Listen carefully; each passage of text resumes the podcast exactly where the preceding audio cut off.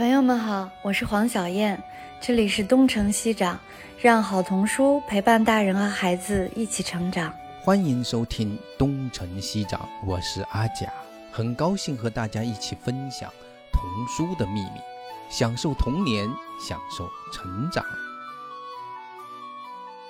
好，那我们今天就开始吧。哎，好吧。我们今天是单拉一个话题，说厄苏拉和给坏孩子准备的好书。呃，算是一个延伸的话题吧，因为这个话题看来是跟《亲爱的天才》啊，跟那个图画书小史都有关系，对吧？也跟我们做的各种各样的书，所以我今天在想，我们也许啊，正正好赶上不是暑假嘛，啊，也许我们今天可以列一个。呃，有哪些为坏孩子准备的好书，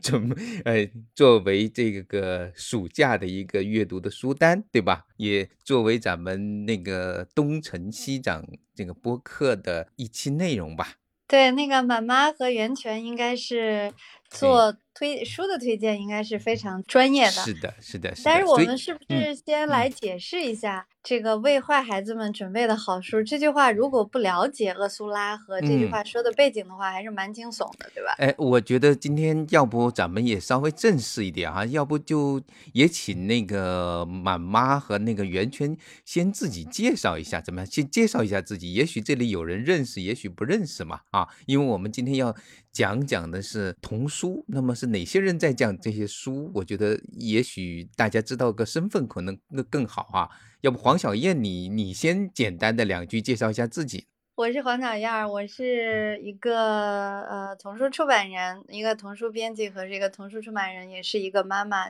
我做了七想国童书，嗯，差不多六年了。那那满满妈介绍一下自己怎么样？呃，我我刚才那个阿佳老师布置任务说要开书单，然后我就跑到书架前面去找书去了。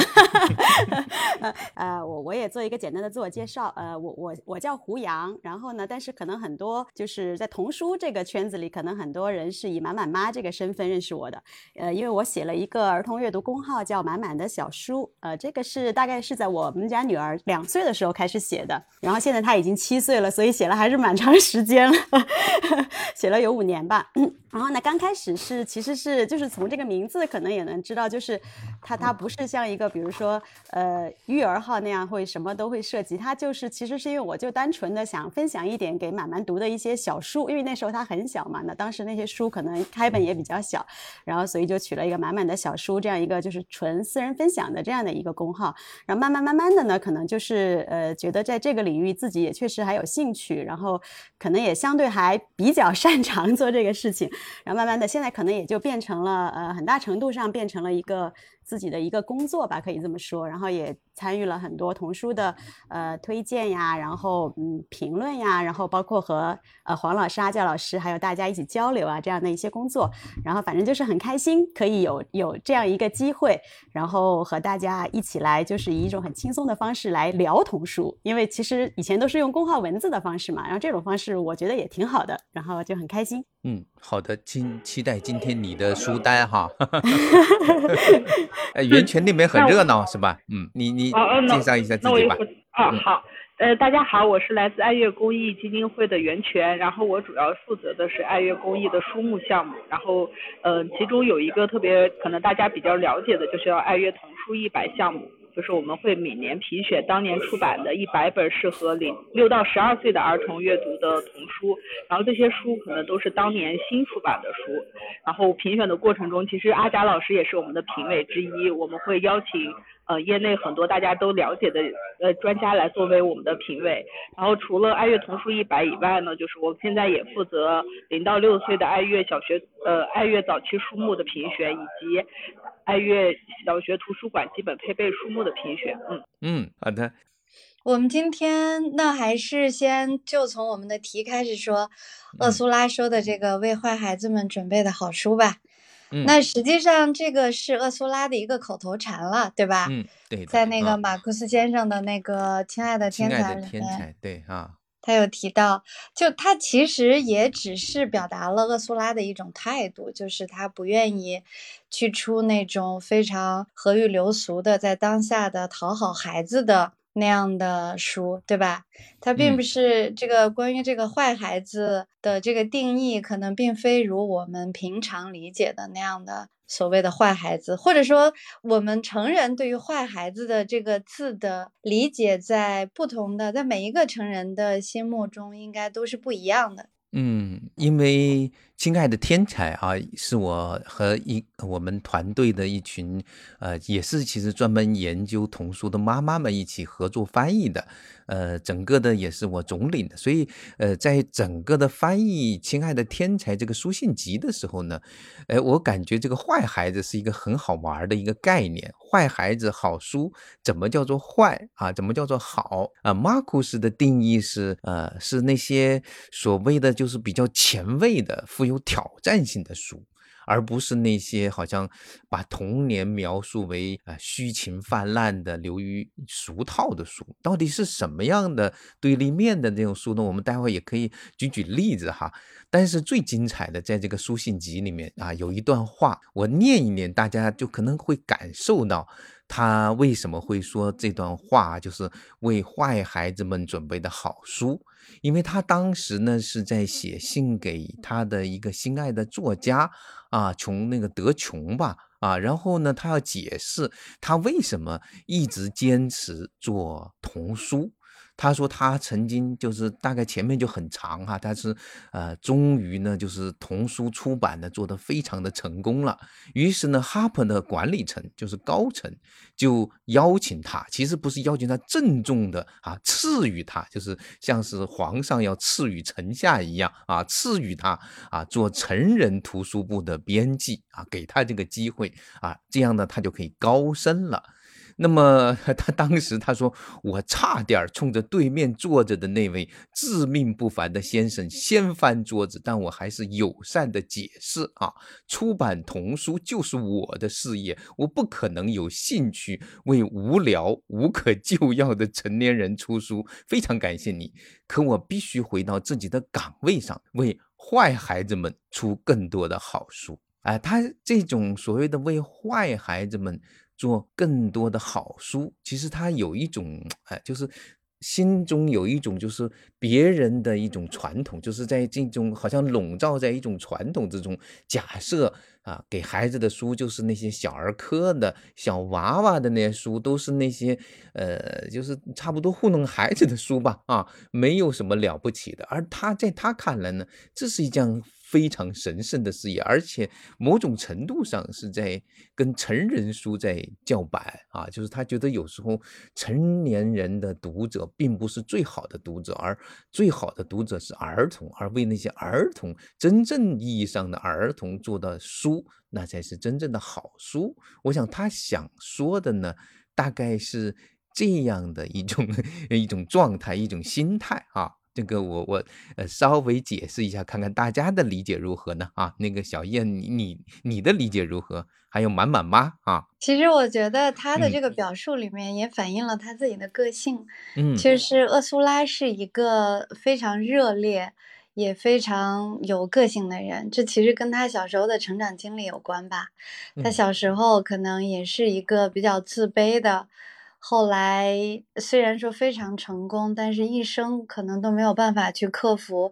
童年的一些心理上的情感阴影和后来没有上大学这样的一个遗憾。所以他的个性里面有比较，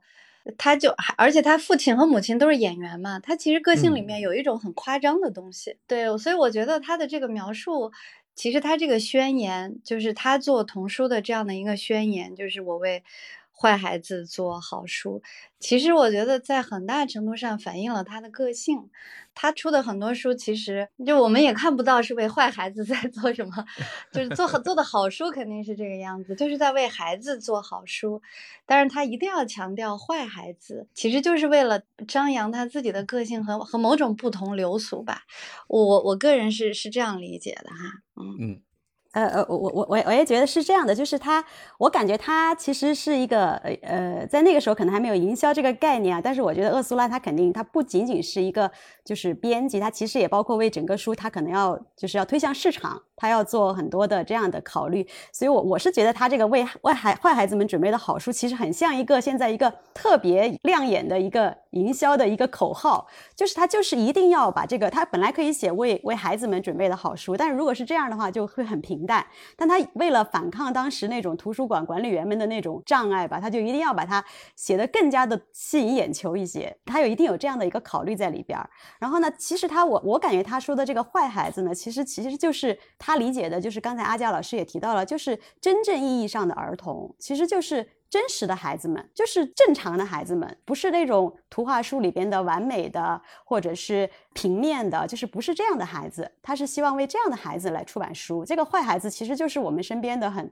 很正常、很普通，有有好的一面，也有可能坏的一面，有开心的一面，也有悲伤的一面，就是是这样的孩子们准备的书。我感觉我我是这么理解他这个话的。嗯。有没有可不可以举举例子呢？哎，袁泉，你来说说看。嗯，哦，对，因为我当时在在想坏孩子到底是指的什么样？因为从上一个话题的时候，我就在想，因为我自己之前跟小燕老师说我是一个坏孩子，所以我就在去考虑他的这句话，他定义的是什么？因为我觉得看书对于好孩子来说。把好孩子拉来看书，并不是一件多么困难的事儿，但是他是不是想的还是很多以前不亲近书的人，不亲近书的这些不看书的孩子，他特指是这群孩子，然后把他拉过来，然后同时也是我们上次分享的时候，阿佳老师说过，之前有一段时间的那个时候的童书，其实会蛮偏教条化的，那他可能。他教条的目的是规训很多孩子成为我们所谓概念里的好孩子，其实也就是刚才说的这个坏孩子，可能相对于对立的来指的话，就是一些真实的孩子，因为其实没有，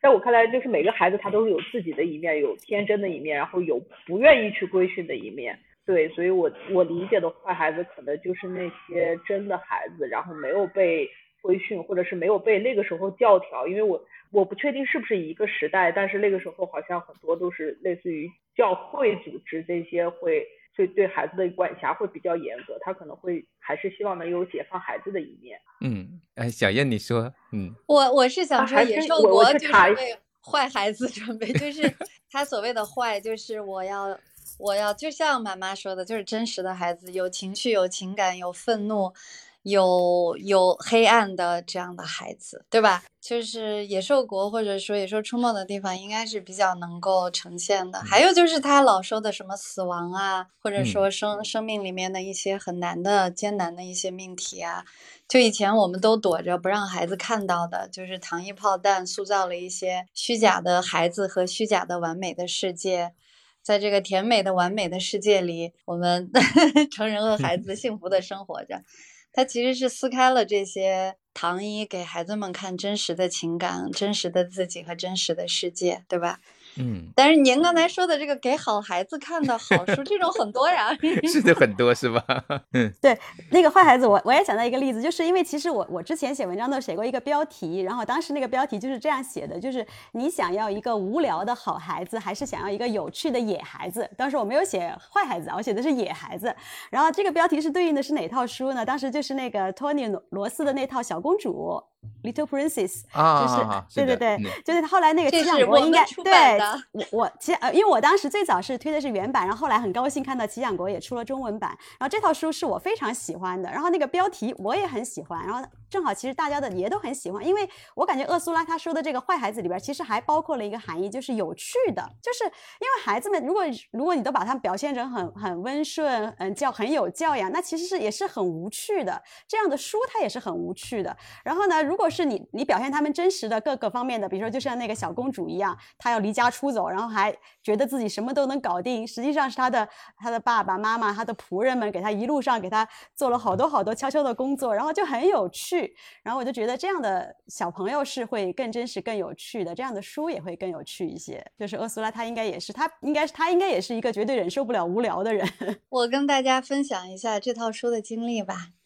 这个小公主被七响国引进以后，我们给她起了一个名字叫“顽皮小公主”，然后卖的相当的惨，然后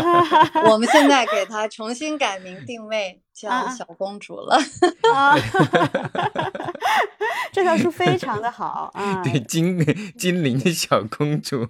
就是呃，顽皮小公主卖不出去，但是要稍微改个好一点的呢，哈。那个就是活泼小公主。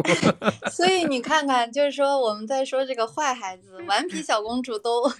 只是为了体现孩子的天性，或者说真实的孩子，这样可能在市场上都未必能被能被 接受。我我给大家分享一个案例哈，其实给好孩子准备的好书呢，也可以是比较优秀的啊。比如呃，在应该在法国、比利时那边吧，就是有一套还是很经典的一套书，叫《马蒂娜》，大家读过吧？哈，对，马蒂娜，对，马蒂娜呢，还有它相关的那些书呢，都是讲小绅士、小淑女啊。她每一个呃每一个故事都是特别的小绅士、小淑女，就是差不多是完美儿童的一个榜样。那个大概在七十年代以前的欧洲大陆，其实还是卖的相当相当不错的，就是而且也是很多人愿意给孩子读的书，所以应该就是他会有一种观念，就是儿童读书就是应该学习好榜样嘛啊。然后呢，我们这里的当然就比较多啊，但是有一个大家可能也都应该知道，就是以前那个咱们中少的婴儿画报里面有个专刊叫《嘟嘟熊》，有人读过吗？啊，嘟嘟熊，呃，嘟嘟熊就是一个完美的孩子，那个胖胖也很可爱，就是所有的事情都非常非常的完美啊，就是特别守守纪律的好榜样。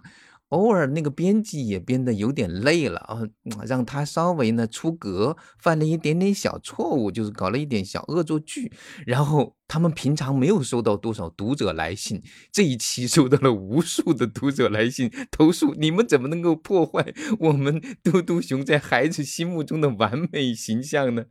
哦，当时他们就吓坏了，赶紧赶紧赶紧，再把那个嘟嘟熊改成一个 完美的好儿童。呃，当时我们大概我记得还是零二还是零三年，有一个学医的妈妈说，呃，这样的儿童在他们可能如果放到医学的那个现场，那就是一个 完全有缺陷的孩子。但是呢，呃，在故事里面，他们必须是完美的，否则读者无法忍受。所以在如果大家都是这么去写儿童的故事呢，估计我们的儿童，你说他们会越读越聪明，还是越读越傻呢？嗯，我就举了两个，不能说是反例吧，哈，他们其实都可以说是优秀的期刊或者优秀的读物，但是如果市场上全是这样的读物，恐怕是有很大很大的问题的。我我分享一个，因为我是做出版的嘛，所以我经常看看这个畅销畅销书的榜单哈。嗯，这个是我必须经常看的。大家不知道有没有注意到？最近几年，就是中国的这个儿童图书的畅销书榜单，基本上都是就是 nonfiction，就是我我们把它叫成非虚构的，我就是大家一般把它叫科普，其实可有点没有涵盖的多，像什么就是知识类的啊，就是干货类的，informational book，对。对，就是这种。你去看中国的童书的畅销书榜上，就是这种书 占比越来越高，就这几年的趋势越来越明显。但是我有时候就想，家长你老给孩子看这样的书，我那天就说到了一个概念，我说这个书可能就是百分百的书，就是我的意思是说，这个书它全是知识点，嗯，就是小朋友读到了以后，他读到的是百分百的东西，你很难去再去加想象。就比如说一本故事书，它不是百分百的，它可能是百分之五十、百分之六十。然后你读者在读的时候，你要去填充你的那百分之五十、百分之四十、百分之六十，对吗？然后合在一起才构成了一个书。但是知识类的书就是它全是死的，它很难去激发孩子的这个就是补充的那一个部分，也就是创造力和想象力和思维的能力，这样就是。就是说到这个书，就是好书哈，就是这个不存在坏孩子，但是我是想说什么样的书是好书，就是家长有时候我觉得大家可能意识不到这样的一个问题。对，不过知识类的读物哈，我我得也得稍稍唱这个唱唱反调哈。知识类的读物其实也有非常非常有创意的，然后让你有那种参与的精神，就是。这种当然主要是引进的有一些这个作品，就是我们在这些年在评这个每一年的新的这种知识类的读本的时候，会发现有这么的一些书，就是呃，而且你会发现，当代的，就是当今时代的这种知识类的读本，它画的非常非常的，呃，就是那种非常非常美，那个让你看的叹为的观止。然后你会不断的去想象，包括有一年那个齐想国不是有个人体的书嘛，就是也是非常非常的美。所以我觉得呢，就是到底它是哪一类的并不重要，重要的是它刚才那一点，我觉得小燕说的非常对，就是说，如果我我们的无论是知识类还是非虚构类还是虚构类，如果都是把它都讲的特别特别满，就像虚构类里面也有讲的很满的，最后都剩下的都是一堆道理。和一些呃，让你知道的一些价值观或者事实，就仅仅只有这些，而没有真正的让你去用自己的体验，就自己的人生的这种经历去跟他产生就是互动、去思考、去感受的那些东西，没有那种情感的力量的东西，这些呢，这种阅读它的价值比较有限，它仅仅就是哦，知道了而已。知道了是不是真的能够参与？是不是能够内化？这是两回事儿啊。我先说一个，就是您刚才说的，就是知识类的书也有很多非常好。其实，在图画书里面，这种很多，因为那个尼尔波特是我特别欣赏的大编辑嘛，因为我们也把他请到中国来过，我跟他私底下的沟通也比较多。就是他有一本书叫《Green》，是麦克米伦的，就是那个劳拉瓦卡。对对对。他那个，他他有好多这种概念性的书，嗯，后面还有一本蓝也，哎，还有一本柠檬不是红色的那个，哎，对，柠檬是红色的那个，对对对，red，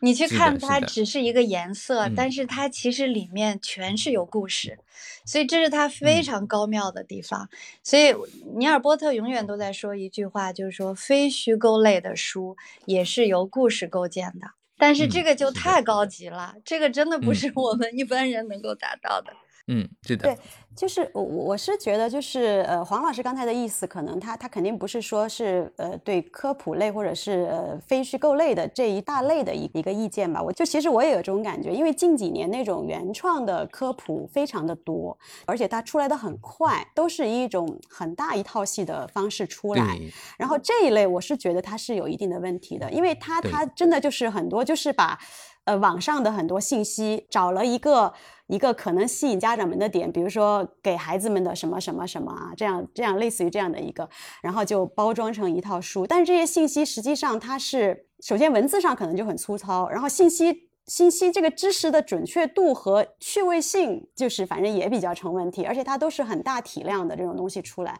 我是觉得这一类书，它嗯不算是就是真正的就是好的童书。但是像很多的那种，比如说日本的呀，还有包括美国的，比如说那个詹金斯的科普书，呃，还有日本的就不用说了，因为日本在这方面儿童科普方面真的是做了很多很多的很好的呃出品。确实是他们可能是会更站在孩子们去观察世界和感。受世界的角度来进行科普，我觉得这一类书是是非常好的，它是能够完全可以达到刚才黄老师说的那种标准。它既是科普的，它同时它也是富有想象力和感受力的，是这样的两两两种类型，是完全不是一个质量的科普。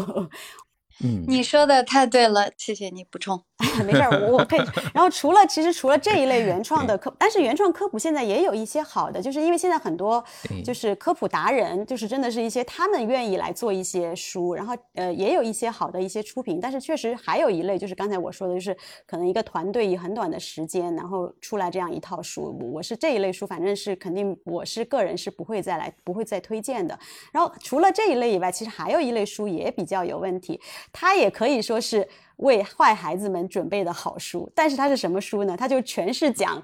就是我怎么让孩子养成好的生活习惯，我怎么让孩子按照我的想法去，就是以我想的想法去教导他们，就是这一类书也非常的多。这一类书当然也有好的，就是说，嗯，教孩子们变成一个更懂得一些养成一些日常的好习惯的书，也有一些好书。但是这一类书就有大量的是不好的书，就是这一类为坏孩子们准备的好书，也是也是，其实就是把把童书当做一种一种药吧，可以说是再再再去来创作，然后家长们也。也是。但是这一类书其实家长们的嗯很多经常因为我会接触的读者会很多嘛，就是他们很多人都希望遇到生活当中的任何一个小问题，他们都希望说，哎，妈妈妈，你有没有一本书可以来帮我解决这个问题？但是我实际上我是觉得这样的问题你其实是不需要通过书来求解的，书应该帮你解决一些更重要或者更困难的问题。然后这些日常的生活习惯的问题，其实完全是可以依靠日常的沟通和交流和规范来完成的。就是对书的，咱们对书的需求要更深入一些。我我是有这样的一个想法。嗯，我觉得那个这种书绝对不是为坏孩子们准备的好书。他们首先呢，呃，真的不是好书，对吧？对对对。然后其次呢，这些为坏孩子们准备的书，就是想让那些所谓的坏孩子们真的就喜欢的不得了，然后就能够读得进去。那这种书，你想真的有坏孩子会喜欢吗？他能够根据这个改改，对我我刚才就是一种讽刺，你知道吗？是的，是的，对，就是因为很多父母就觉得啊，我的小孩子这一点做的不好，我就要买一本书来让他变好。你这个让我想起了伯宁罕的一本书，大家读过没有？叫做《爱德华》，好像世界上最恐怖的男孩，就是这个满满妈刚才说的坏孩子，那典型的书中那个。爱德华不就是一个坏孩子嘛，对吧？然后呢，他的有些毛病，就是见到什么东西，梆一脚踢飞，好像有一个是那个娃娃一脚踢飞，然后见到他的那个东西，梆那个拿个水去浇那些什么狗啊，反正就是恶作剧呀，然后随便乱扔呐，这这都是一个坏。然后看到大人说啊，你你就是世界上最坏最坏的，你是世界上最糟糕的，最后他就真的就变成了世界上最恐怖的。但是换了一种方式，结果他把什么的花盆，我记得好像是一脚一踢，结果哎，那个老先生说：“哎呀，你这个花种的真好啊！”然后其他人拉着他一起去家里种花，结果他变成一个人人都夸的一个 好孩子，就是不断的当人们去。对孩子的那种想法、那种看法，还有那种态度发生转变的时候，这个孩子就变成了另外的一种孩子。哪个是真正的孩子呢？我觉得那本书特别有启发的一本书。对这本书，正好刚才阿佳老师布置书单的时候，我就从书架上拿下来了。然后它其实挺有意思的，就是伯宁罕的书，我觉得他他的每一句话，其实他都是真的是经过了非常精心的一个一个一个思考。他的这本书的开篇的第一句话，我可以念给大家听啊。他说的是爱德华是一个普通的男孩，就是他他其实一开始讲的就是一个很普通的小孩。然后他会早上起床、穿衣服、吃早餐，然后去上学、玩游戏等等等等，就是很普通。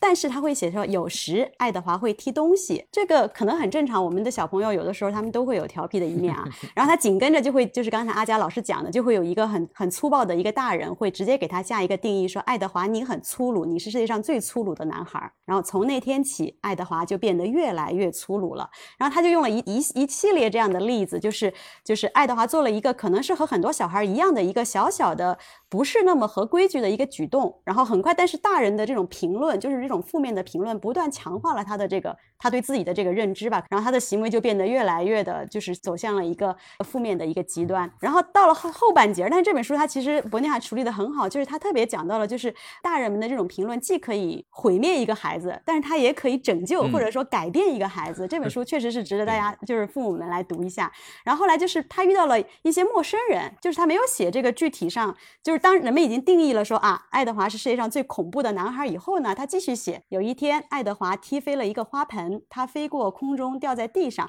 这时候就他没有写来了一个谁，这个人是谁？他只是一个陌生人，他就会是一个很善意的陌生人，说：“爱德华，我看见你种的花长得很可爱，你应该多种一些植物啊。”就是这个人，他的重心在于，就是看到这个小孩，哎，他可能没有没有评论他踢花的这个动作，他评论了他的花儿，然后从此就是这样一点一点的就把这个最恐怖的男孩一点一点的，好像就用一种善意的这种夸奖，然后就把他又引回到了一个一个非常正常的，就是一个。一条路上，然后最后呢？最后倒数第二页写的是，有时爱德华还是有一点点不爱干净、野蛮、脏乱、吵闹、恶劣、粗鲁和笨手笨脚的。不过，爱德华真的是世界上最可爱的男孩。就一开始是普通的，然后是最恐怖的，后面是世界上最可爱的男孩。这本书确实是他有很深的这个，就是关于教育的一个想法在里面。嗯，这本书我觉得可以定义为为坏孩子们准备的好书吧。对对对，嗯。然后我我其实准备这个话题的时候，我当时还想到了，就是我最早最早就是对伯宁罕有印象的是一本那个《迟到大王》，就因为他那个和甘伯伯去游河那本书是相对是比较温和的嘛。然后但是那个《迟到大王》，我第一次看到的时候，其实我我是比较震惊的，因为那时候当时还接触童书时间也不长，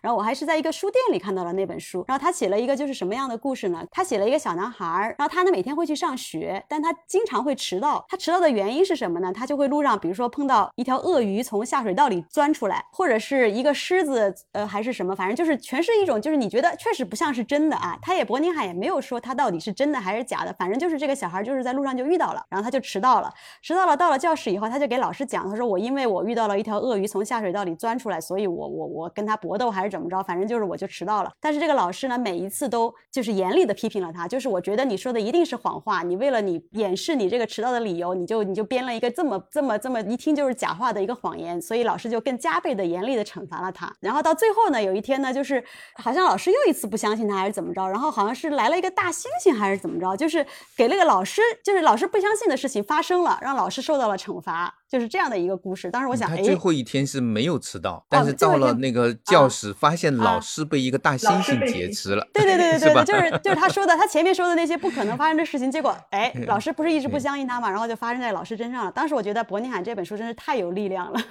是的，他那个名字也起得很怪，好像叫做。呃，约翰·帕德里克·诺曼·麦克亨利西啊，哎，对对对，那个男孩的名字巨长，名字特别特别长，反正他就是一个搞怪的书。但是呢，你看，就是在老师看来是一个坏孩子，每次都迟到，然后编一个理由，然后每次让他罚他写三百遍、四百遍，我不能够 迟到，不能够说说谎话啊，不能说什么什么。结果最后你发现，真正的让人厌恶的反而是这样的一位大人，所以。对对，其实反过来说呢，呃，伯宁海能写这样的书，伯宁海算不算是一个坏孩子啊？是他，他也是，他在下山学校好像因为偷东西啊，被被那个校长，但校长校长没惩罚他，对校长没有惩罚他啊，校长相信他会把这个东会把这个钥匙给还回去啊。嗯，他们这种孩子其实是那种很正常的。很天性的，然后呢，他敢于表达自己的啊真情实感的，然后有时候呢也会做点恶作剧的那种 孩子，对吧？嗯，我们说说儿童文学圈里面真正能够被称为坏孩子的，要不咱们说说看吧？啊，对，还想到一本书是杰瑞的《冷静太空》。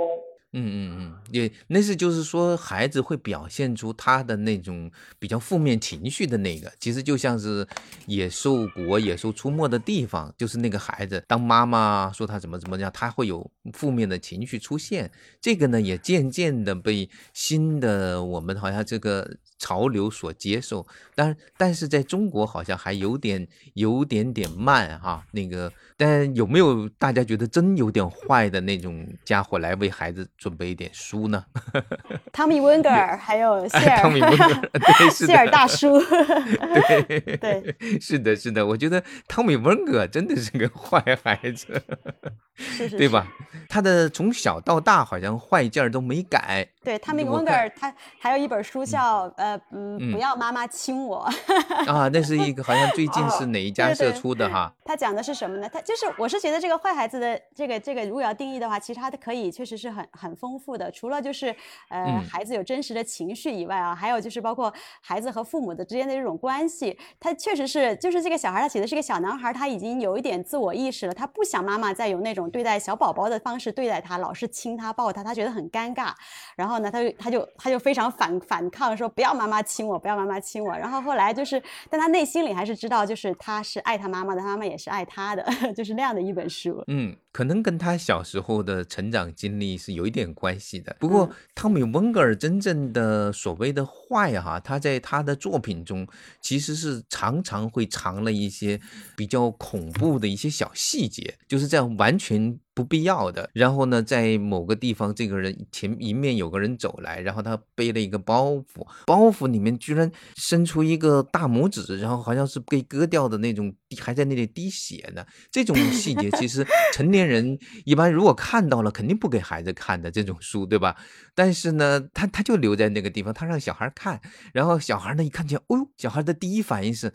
看看后面大人在不在。如果大人发现了，肯定不让我看这本书，然后藏起来不告诉大人。就他喜欢在他的故事里面藏一些非常奇怪的啊那种小细节，包括嗯，他还特别喜欢写一些被别人觉得不太好的那种角色，什么蛇呀，呃，那个好像有一个是章鱼吧，好像是那种，还有蝙蝠，啊，还有蝙蝠，对对对对。他比较喜欢写这种呃被别人不待见的那些动物的故事，呃，然后在他比较老了，有一本书叫英文叫 Felix，中文翻译呢叫做无论你怎样，妈妈都爱你。大概讲的是一个呃那个是一个狗叫 Felix，但是他的爸爸妈妈呢是猫，然后当他们生出来的时候生出了一个狗，然后他们也无所谓，说啊他们曾经有一个上一辈的人曾经好像。在那个哪里跟一个猫有一段曾经有过 事情，然后天哪，然后这个社区就不太兼容这只狗，结果他们后来又让他去拜了一个狗社区的教父，然后要去那边狗社区发展，最后呢他还娶了一个狗的那边小姐。结婚的时候特别的逗，所以猫城和狗城的人都来参观。最奇怪的就有没有人看过这个细节啊？就是他们的一个小小半童吧，然后拖着那个新娘的裙子，最后走到那儿的时候，还带还非得把它给撩起来，就是这个对对吧？就是他完全无厘头的一种那个细节。哎，但是这个故事呢又特别有力量。最后由于这样的一个很特殊的一个家伙，他达成了猫城和狗城的这样的一种。融合，最后呢，他的夫人生下来了一只孩子。又生回了一只猫。对对对，这个故事太神奇了。对他有点他的人生的一个很特殊的写照。他一会儿是法国人，一会儿是德国人。他他年轻的时候，他在中学的时候，他们的校长就好像是开除了他。哦，没有开除，但是给他了很糟糕很糟的评语，说这个孩子是肆意反叛、颠覆啊，肆意反抗和颠覆的个人主义者。你想能够让一个中学的校长？很愤怒的给自己的学生做这样的定义，那可真是不容易呀！能够想象有多坏啊！嗯，可是他一生不就是在证明校长的这句话吗？是的，他用他的作品在证明校长的这句话。对，是的。其实我们，我我做出版啊，我就是还是能够比较多的感受到我们读者的一些需求。我有一个例子啊，就是我们其实有一套书是从法国引进的。就是现在我们把它叫我我知道你有很多小秘密，就是那套书，就是我知道你在想什么，猜猜我有多少小秘密。实际上这套书在原它的原版的名字是《好人肚子里有什么，坏人肚子里有什么》，但是我们在出版的时候就不被允许叫这样的名字，所以我们不得不把名字改成本来是非常，那它就是童话里面的好人，比如说什么公主啊、小红帽啊，坏人就是大灰狼啊这些。其实就是很直观的名字，也是很好玩的。但是就是在出版的时候就会被被这样的要求哈。还有一个就是刚才我们说到汤米温格尔，我刚才在想，汤米温格尔如果在现在的美国，他的出现我估计都会比较难。就像他那样的反叛，我们现在看近些年美国出的这些童书，实际上就是出版商和整个社会的自我审查已经非常的严苛了。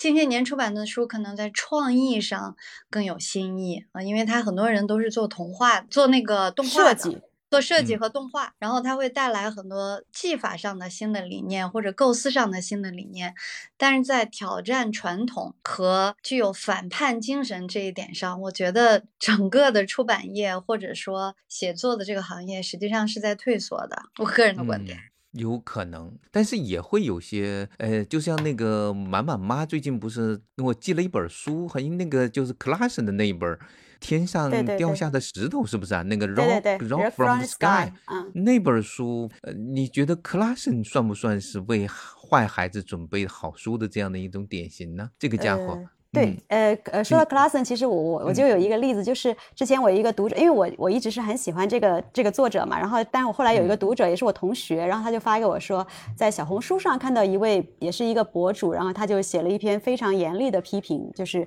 说这个书是绝对不会给孩子们看的，他就觉得哪本书？就是克拉森的所有的书，就是那个帽帽子系列的这个系列，尤其是那个帽子谁偷了我？就是那个大鱼小鱼的那个，对对对对对，他说我是绝对不会，他他先说这个特别暗黑。对对对，他这个博主就说，他说我我自认为我是一个很有宽容度的人，但是他说这个书真是超出了我的底线，类似于这样的评论啊。哎，我当时看到我就觉得这个，呃，这个反正就是呃，对这么就是实际上就是说呃，像乔恩克拉森这种天才型的作者啊，他的书是。有一点点门槛的，可能就是如果没有接触过呃很多类型的书的人的话，他第一次看到可能是会觉得说这个是给小孩看的吗？就是这个就是好像真的是就这个小鱼就真的就被吃掉了，或者说那个兔子的也是被吃掉了。但是实际上这种东西，它对小孩们的理解来说，它有那么恐怖吗？因为我我给我们家小孩讲的时候，他的重心他完全可以有他的理解，就是他这个结尾不是那个熊和兔子的那本，他的理解就是他们应该一起回家去了呀。他就他就是这样的理解，他只是觉得这个过程非常的好玩，是很有悬念，很好玩。然后他会给出一个他自己觉得 OK 的一个答案。大人不要预设太多暗黑呀、恐怖呀。除非是特别，就是确实有很多劣质的童书会有这样的问题，但是真正实际上这些天才型的作者，他们是会把握这个平衡的，他们会在这个趣味和道德，他们肯定是会会把握的，不会说是真的是 那种特别特别的暗黑啊什么恐怖这种。实际上，我觉得有两个例子，就是挑战这位博主或者回答他，就有两本公版的很经典的童书就把它回答了，一个是《木偶奇遇记》，一个是《彼得潘》。对，就是不不暗黑嘛？或者彼得潘童话童话暗黑的更多，实际上很传统的，在一直在童书的传统里面的经典里面的东西。妈妈刚才说的那个小红书的博主，实际上他是把自己的心理的或者成长的过程中的很多东西投射在他的理解里面。然后他反过来就想保护孩子，这其实就是切到今天的题上，就是厄苏拉他他是希望我们用真实的态度来真对待真实的孩子，这个其实是不管是出版者还是写作者，就是服务孩子的人最应该有的态度。嗯，对，其其实就是我我是觉得就是小朋友们他们本身就不是在无菌的环境里生长的，对吧？就是你说他从书里接受不到这种东西，他他在现实生活里他他就完全接受不到。他还有手机呀，他有游戏呀，他有电。是啊，对呀，对，就是实际上就是我我发现父母就是刚才阿阿贾老师说那个过敏这个词特别好，就是他们可能真的会对一些书。很过敏，这个确实有一部分父母会有这样，他会觉得啊，这本书一看就一定会对我的孩子产生不好的影响，但是他却忽视了，就是小朋友他的性格应该是方方面面都在对他施加影响的。首先最大的影响是来自于真实的家庭的影响，就是你父母给他们什么样的影响，比如说父母对这本书是怎么解释的，讲述的过程当中父母的态度是什么样的，然后以及他还看了很多别的书。然后还有他平时他接触的伙伴，他的他的老师，还有等等等等，就是他的这个小朋友的性格，他绝对不是说一本书会导致他多好，或者一本书导致他多坏，他一定是在整个一个很长的过程当中，由方方面面的影响，慢慢慢慢塑造的。就是其实不用不用太过敏，不用太紧张。相反，就是你给他一个更全面的、更多方面的这种一些一些各种各样的书，各种各样的呃，包括不只是书了，包括一些电影啊、纪录片呀，各种各样的东西给他以后，他可能会变得更成熟。我是觉得是这样的。是的，就是关于这样的一个话题呢，就是我们所说的坏孩子所谓准备的好书，它实际上是不断的在书里面给孩子是有一种挑战在那个地方的，对，而且呢，呃，是让他去体验人生的一种很丰富的东西。而这样的书，如果它本身是非常真实的，那种情感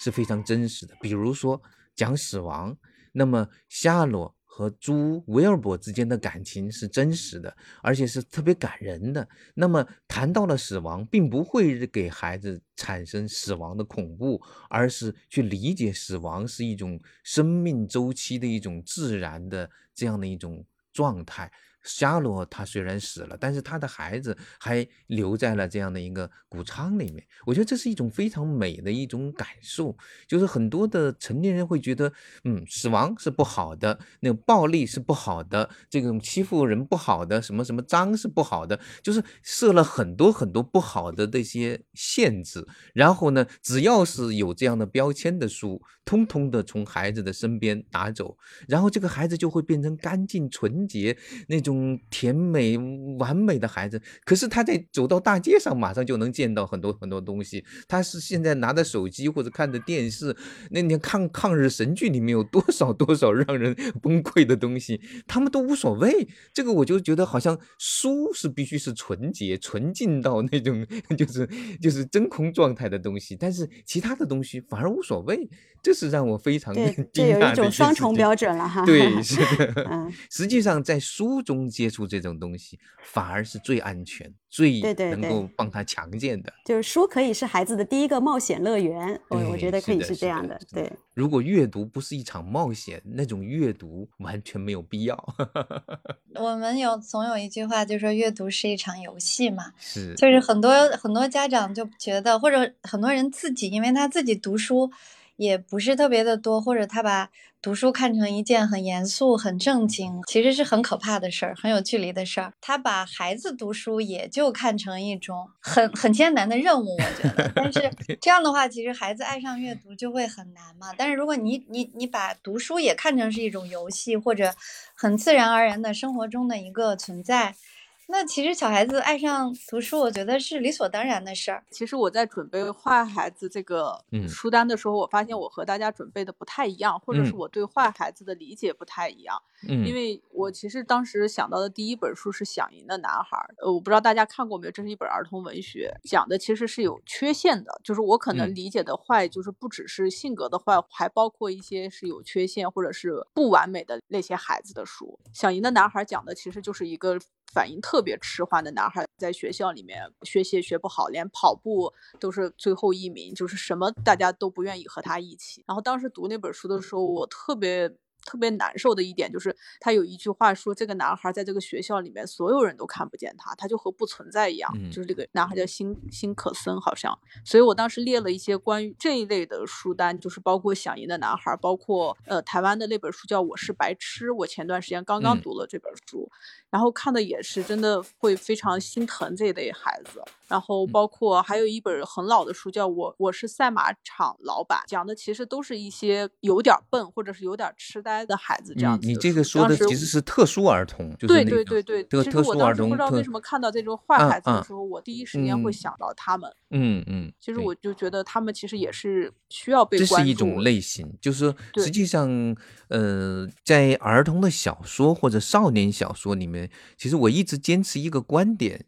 就是他一定是问题孩子的小说，如果要是没有问题，他们何必来读书呢？那么问题呢，就是袁泉你说的，呃，一部分问题是来自生理上的，就是比如他有残疾呀，或者一部分问题他是精神上的，就是比如包括挑战者深渊，他讲的是一个有精神分裂症的孩子。然后呢，也有一些是属于比较很特殊的，比如说被人看不见，他是因为什么原因被看不见？他可能他有某种性性格上的缺陷，或者甚至在那个国外的小说，你会看到有一些，比如说是呃，他有同性恋倾向的孩子，他也会去讲到这样的一，这也会为他们去写这样的一些故事。所以其实有很多时候呢，他是还包括那个就是呃，有一本书叫做《金色的少年》，其实他的那个英。文名是那个局外人哈，就是局外人这个这个书有有电影的，像这种书是他讲那个社会底层的孩子，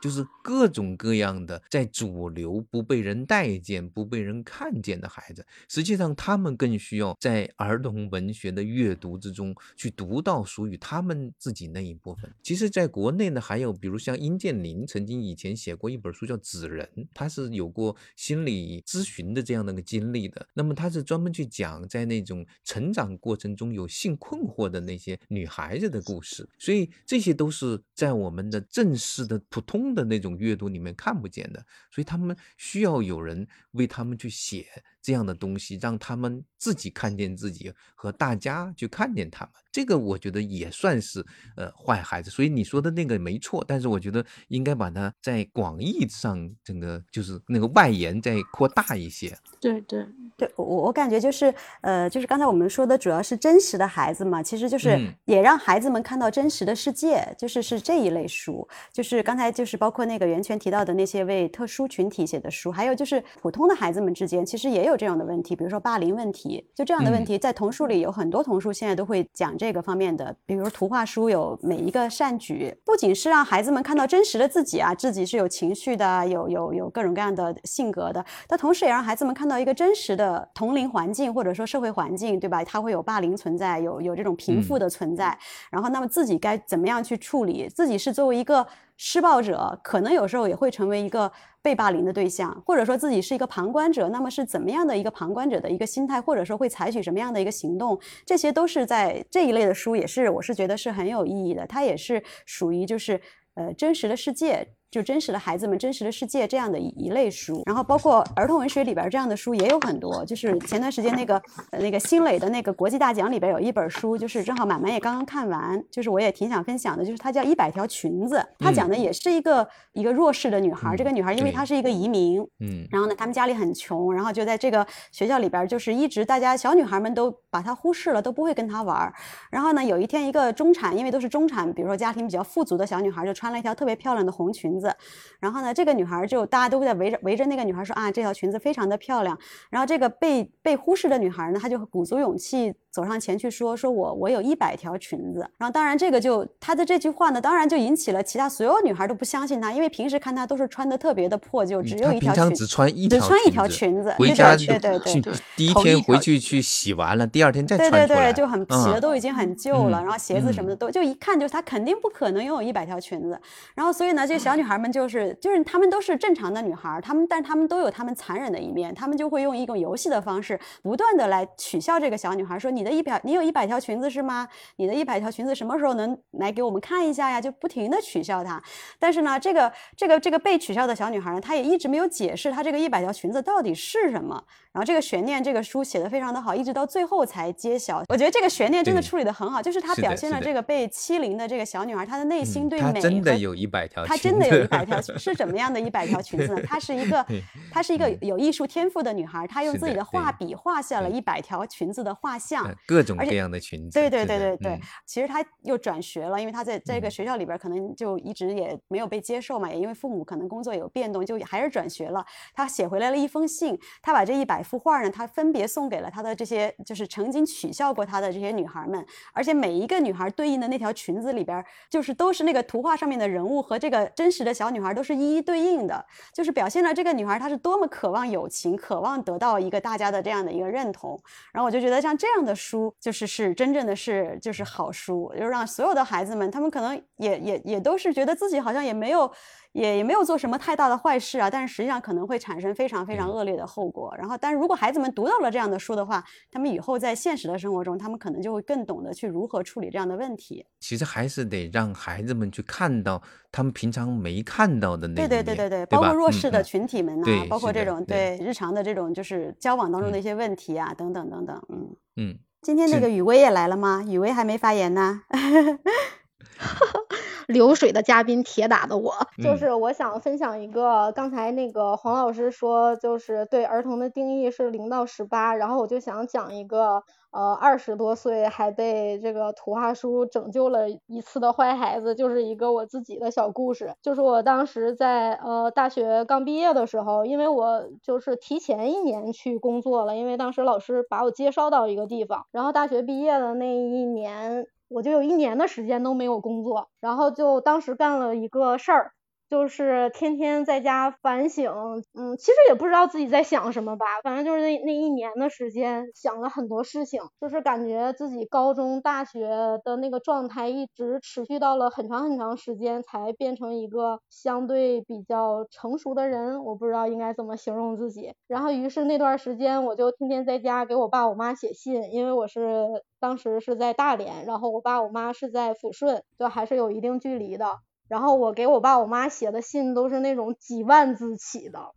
非常非常长，然后就就是几乎把我心里面所有所有的问题，就是想问他们的，然后觉得他们做的不对的，然后觉得自己不对的，就是真的是什么什么都已经讲到了。我父母是那个工程师，就是盖房子的，工作非常非常忙，然后每天都是 下了班之后要再熬着夜给我回信。然后后来我妈实在是熬不住了，我爸是一直没有给我回，因为那段时间他工作特别忙。然后有一次是在 QQ 上好像给我留了一段话，我前一段时间还找到了我的那个笔记本，因为他就没有给我回信嘛，我就很气。然后他用 QQ 给我回的，然后我就给抄下来了。然后我妈当时是给我回了一些信的，后来发现我源源不断的几万字的信过去，他也表示就是回不动了。然后当当时我记得我是在当当上买书。然后买书，当时就是有那种加多少钱加购，还是一个什么之类的活动，我不知道为什么为给我推荐了安东尼布朗的动物园。然后当时他推荐过来了之后，我就想说，哦，那还挺便宜的，因为那个时候那应该是二零一二年的时候，就是那个时候的当当网不不像现在这个样子。然后反正我去豆瓣查了一下这本书的评分，九分多。对，格林纳威大奖的那个大奖作品呐，啊。对，我当时就想，我当时查的时候就想说，这是一个什么东西？嗯，然后为什么评分？对，为什么评分这么高？然后我就买了，然后买了之后，我就当时就惊呆了，就是。这是什么？我当时不知道这是什么，就是它那个里面表达的内容，我没有马上把它对位成是给小朋友看的，我也不知道这这是绘本还是什么，因为那个时候我刚大学毕业，是一直在做广告的。然后我看完那本书之后，就是惊呆了，买了很多很多本安东尼布朗的书。然后我就想说，他也没有说，就是我在当时的那个状态下，我觉得算是一个也是带引号的坏孩子吧，因为那个时候大家都在工作，然后有的考公务员，有的考研，然后我在家待着。然后从我买看了安东尼布朗的那个书之后，我现在还隐约记得那些书给我带来的东西，就是为我出了一口气，然后我就终止了给我爸我妈写信的这个事儿。但到底是什么方面？这个倒是蛮神奇。但我记得那本书里面应该是个坏。呃，是什么？是坏爸爸啊！坏爸爸。对。还有，应该是还有朱家故事。反正我当时是看了很多，然后。坏爸爸。对，然后嗯，都都已经记不清了。我刚才没有发言。他是为什么？他们为什么能够让心给你做出这样的心理治疗呢？他差不多是完成了一个心理治疗的功能啊。那个这个案例非常奇特。因为什么呢？因为我当时做，我当时被这种形式惊呆了之后，然后我就同一本书买了非常多本儿，然后给我们家的每个小朋友都寄了一本，然后从此以后我的手里面就没有这本书，你就变成了安东尼布朗的代言人了。对，然后结果就在几年后，然后其实几年后我的工作也跟图画书没有任何关系，我就一直是在做广告。非常非常莫名其妙的就当了童书编辑，然后我才能记得在那一年发生了这样的事儿。你后来当做了童书编辑才知道，安东尼布朗那些书叫做绘本，是这样啊？对对对，对的对的对的。这个后知后觉够可以的。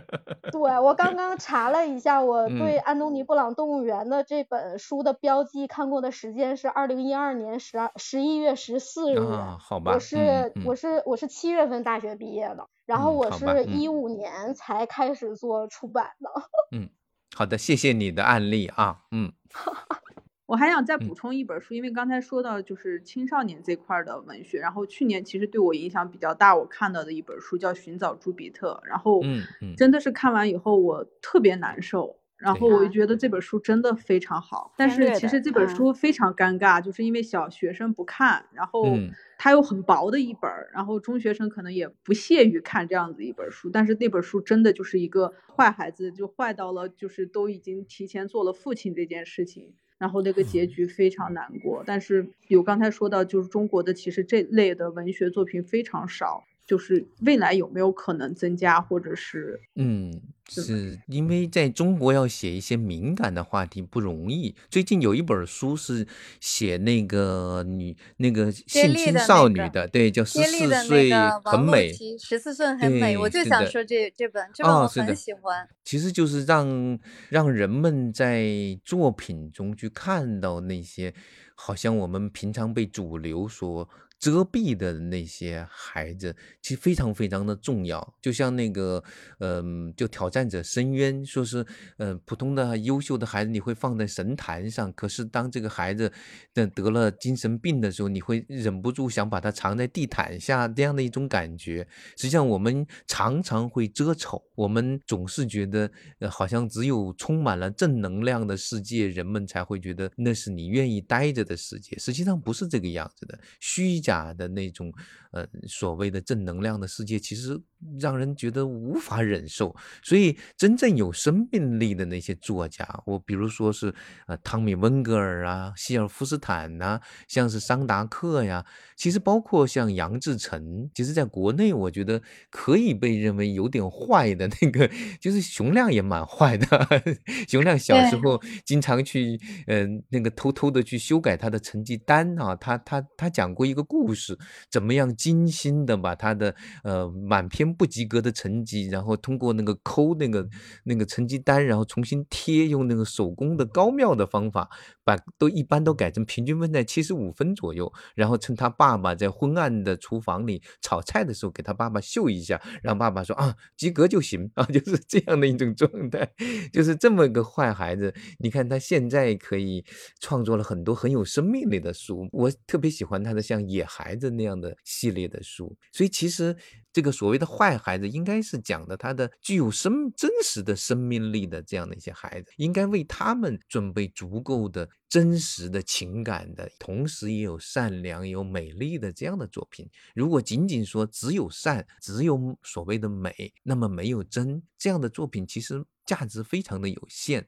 您刚才说，就是我刚才也想到熊亮老师，然后是吧？但是您刚才说了熊亮老师，我就想到了季兆华老师啊。实际上他们都是蛮真的人，对吧？嗯，就是他活的还是比较天然和真实的。这这样的人，可能他才能创作出来真正的比较有生命力、蛮有力度的作品。对对，其实齐想国有一本书，我们出过一本书叫《怪物雅克》。这本就是彭毅也说是他，如果说说选十本童书，他一定会 选这一本，的确是很很特殊的一本书哈。嗯，袁泉，你还记得故事吗？你可以来讲一下。我我记得里面是有一个吃吃孩子、还吃孩子的怪兽，对对对，而且是只吃坏孩子还是只吃好孩子的怪兽？他只吃好孩子，对，只吃但是因为这个世界上的好孩子越来越少了，所以这个怪兽呢特别可怜。他一吃坏孩子呢，他就难受，嗯，肠胃不舒服，消化不良是吧？对对对，他放屁，然后拉肚子，然后然后反应特别激烈，所以他，但是这个世界上好孩子越来越少了，所以他就一直。经常处于饥饿状态，有时候不得不吃一两个坏孩子，然后就实在是有时候都被崩的，就是很远。然后后来他终于看到了一个好孩子，然后这个好孩子，但是他这好孩子太好了，他就不舍得吃嘛。然后这个好孩子主动的，就是把自己。的手指给到这个雅克说：“你吃吧，因为他他太好了，他不忍心看着雅克饿死嘛。但是正是因为这个好孩子的这种非常无私的爱，感召了雅克。当然，这个结局还是有一点点，就是非常的老套哈。然后这个雅克最后就就吃素了，雅克最后就变成了一个好孩子。就是当时看这个故事的时候想到的，就是怪兽工厂那个动画片。”对，也像汤米温格尔有一本书，也是讲那个怪物吃吃，最后是被那个女孩儿给他真正的吃了一些好吃的东西，他就变成一个不吃人的一个 怪物了，对吧？也有这样的一个故事。对，因为它是童书嘛，所以它的结局一定是很美好和光明和温暖的。这本书的特点还有就是，不光是故事非常的写的特别的好玩，它特别特别幽默。我我能透露的是。我们在做出版的时候，其实删掉了很多东西啊。是，就是它里面嗯，对，其实原原文是法文的嘛，它里面有非常多的就是吃小孩的这个怪物吃小孩时候发出的声音和他的感受，实际上非常生动和形象。但是我们在出版的时候都拿掉了。但是我想说的是，这个这个书的图画特别特别的好。像《好心眼巨人》里面也有也有关于吃孩子的那种这样的一种说法的，他好像他们觉得这个是一件很很很搞怪、很好玩的一件事情。也是各个文化能够容忍的一个限度吧，啊！但是它的寓意其实很好嘛，嗯，其实是个很美好的故事。最后结果结局的时候，我再添一个书单吧，哎，再添一本书吧，也是去年还是前年我们选出来的一本书，叫《臭烘烘的部落》。嗯，那本书其实也是讲坏孩子的一个故事。嗯，然后我真的就用那本书结局吧，我是觉得所谓的坏孩子，其实我们之前刚包括阿佳老师也说过，在我的理解，就是我我写的上面写的为坏孩子准备的好书这句话，其实应该理解成为真实的孩子准备好书。就是这些坏孩子其实并不是真的坏，就是包括我们之前分析每一本书